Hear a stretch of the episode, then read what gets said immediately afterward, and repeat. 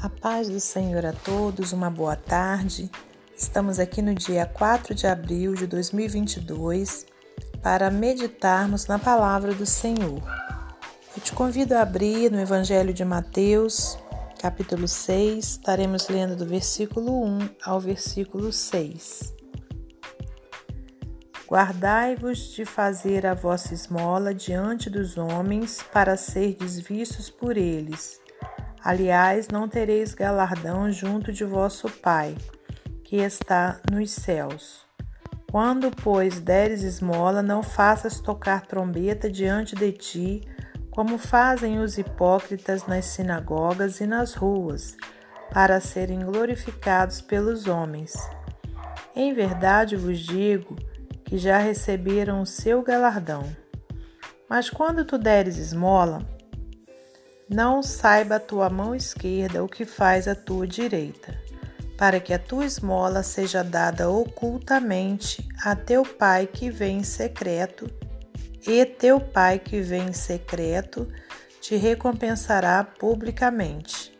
E quando orares, não sejas como os hipócritas, pois se comprazem em orar em pé nas sinagogas e às esquinas das ruas, para serem vistos pelos homens. Em verdade vos digo que já receberam o seu galardão. Mas tu, quando orares, entra no teu aposento e, fechando a tua porta, ora a teu pai que vê o que está oculto, e teu pai que vê o que está oculto te recompensará. Agora vamos ler versículo 16 ao 18 desse mesmo capítulo. E quando jejuardes, não vos mostreis contristados como os hipócritas, porque desfiguram o rosto para que os hom aos homens pareça que jejuam. Em verdade vos digo que já receberam o seu galardão. Porém, tu, quando jejuares, unge a cabeça e lava o rosto, para que não pare, é, para não pareceres aos homens que jejuas, mas sim a teu Pai que está oculto. E teu Pai que vê o que está oculto te recompensará. Senhor Deus e Pai, te agradecemos por mais essa oportunidade que o Senhor nos dá de estarmos aqui meditando na Sua palavra. Pai querido, eu lhe peço que nessa hora o Senhor me use como instrumento seu para poder trazer a palavra do Senhor. Ó Deus, muito obrigada por mais essa oportunidade. Te peço que continue a nos abençoar, nos guardar, que o Senhor possa atender a necessidade dos teus filhos nesse dia, a todos que estão clamando pelo ao Senhor por um livramento, por algo que necessita, que o Senhor possa contemplá-los, Pai. Pai querido, da mesma forma eu continuo pedindo ao Senhor a sua proteção sobre nós, sobre a nossa família, sobre a nossa parentela, sobre os nossos amigos, irmãos. Que o Senhor continue a repreender o mal, a repreender o coronavírus e todo tipo de enfermidade que tem afligido a humanidade.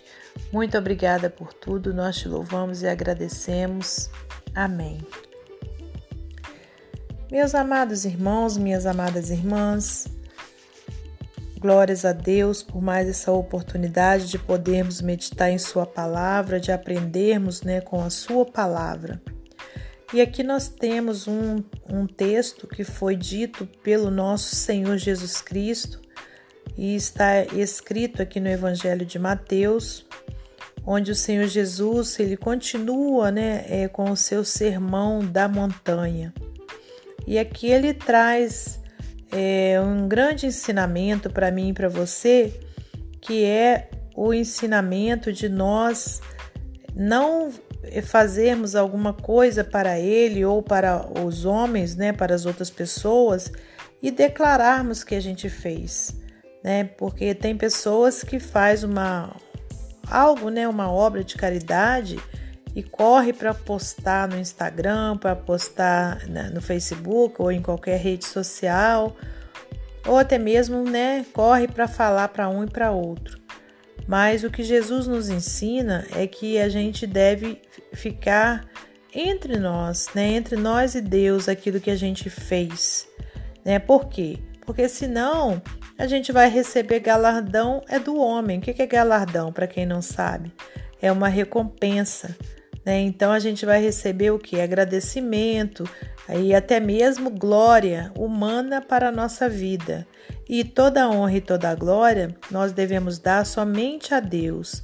Então a gente, como ser humano, a gente nunca deve querer glória para nós.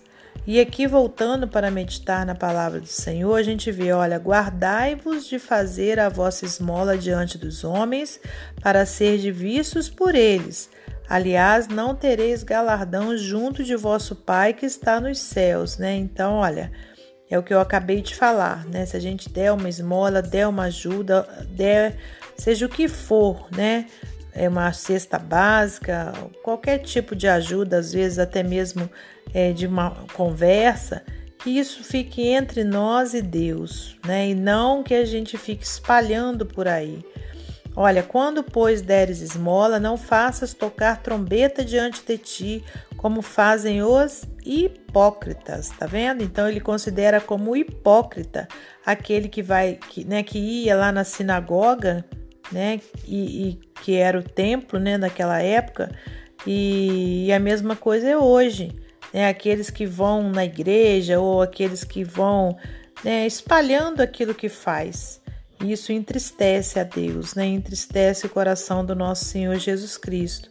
E aqui no final do versículo 2 ele diz: Olha, em verdade vos digo que já receberam seu galardão. Mas quando tu deres esmola, não saiba a tua mão esquerda o que faz a tua direita, para que a tua esmola seja dada ocultamente, e teu pai que vê em secreto te recompensará publicamente. Né? Então, Deus que vê todas as coisas, né, um dia ele vai te recompensar né, por, em, por conta né, dessa ajuda, dessa esmola, desse favor, seja o que for que você esteja fazendo para outros. Né? É Deus que vai te dar recompensa e não o homem. Versículo 5: E quando orares, não seja como os hipócritas, pois se comprazem em orar em pé nas sinagogas e às esquinas das ruas para serem vistos pelos homens. Em verdade vos digo que já receberam seu galardão. Né? Então, quando a gente anuncia dessa forma, quando a gente é, faz é, também né, uma oração, que essa oração não seja, não divulgada para um e para outro ver, né? A não ser que você seja convidado, né, a fazer uma oração na igreja ou em algum outro lugar, mas que dentro do seu coração não esteja esse sentimento, né, de querer aparecer para outras pessoas. A gente tem que pensar sempre que toda honra e toda glória é somente para Deus. Olha o versículo 6. Mas tu, quando orares, entra no seu aposento e, fechando a sua porta, ora a teu pai, que vê o que está oculto, e teu pai, que vê o que está oculto, te recompensará. Né? Então, olha, Jesus nos ensinando, né, para gente o que? Fechar a nossa porta e orar a Ele, né, sem fazer alarde, né, sem fazer divulgação. E no versículo 16, continuando, diz: Olha, e quando jejuardes, não vos mostreis contristados como os hipócritas, porque desfiguram o rosto para que aos homens pareça que jejuam. Em verdade vos digo que já receberam seu galardão. Né? Então, olha, o jejum é um hábito né, que se faz necessário para cada um de nós que é cristão. E quem nos ensina é Jesus Cristo, irmãos. Não é uma religiosidade, não é algo que o homem inventou, nada disso. O próprio Senhor Jesus diz, né, que há castas de demônio que só se sai com jejum e com oração, né? E também para que a gente tenha, né, uma maior intimidade com Deus, né, que a gente tenha um relacionamento mais íntimo com o Senhor, se faz necessário que a gente tire, né, um momento, né, ou um dia, ou uma manhã, ou uma hora, que seja para a gente dedicar ao Senhor em jejum e em oração. Né? Mas que isso não venha né, também da mesma forma ser proclamado, ser divulgado, ou então você ficar com aquela cara bem abatida e ainda falar para a pessoa: ah, é porque eu estou fazendo jejum, porque de nada vai adiantar. vai ser um sacrifício de tolo, né?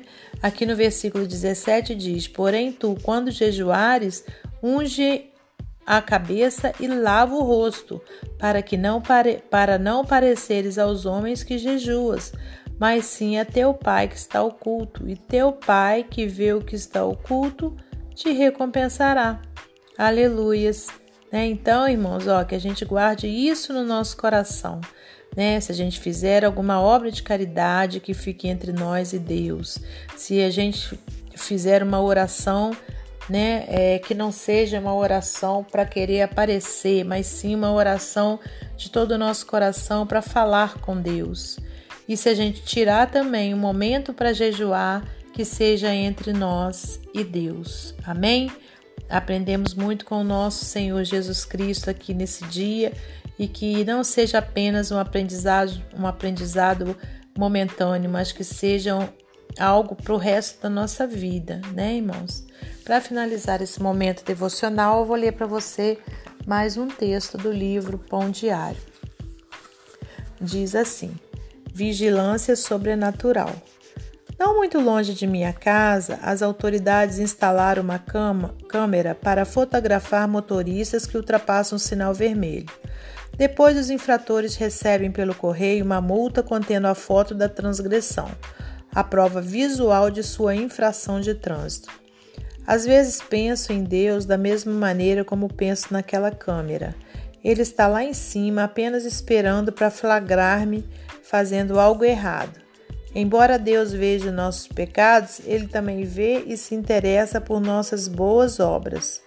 Por meio de, da sua vigilância sobrenatural, Deus vê o tamanho do nosso sacrifício quando ofertamos dinheiro à igreja ou aos necessitados. Ele escuta nossas orações feitas em secreto e quando jejuamos, podemos portar-nos como de costume, tendo a certeza de que nosso Pai vê em secreto. Saber que Deus vê tudo nos livra de pensar sobre os olhos vigilantes dos outros. Quando fazemos o que é certo, não necessitamos do aplauso de espectadores. Quando pecamos, não precisamos nos preocupar com nossa reputação. Se acertamos as contas com Deus e com aqueles a quem prejudicamos, podemos com quem prejudicamos. Podemos descansar sabendo que os olhos do Senhor passam por toda a terra, para mostrar-se forte para com aquele cujo coração é totalmente dele. Os outros veem o que fazemos, mas Deus vê os nossos motivos em fazer. Que Deus abençoe você e sua família, que Deus abençoe a minha e minha família e até amanhã, se Deus assim permitir.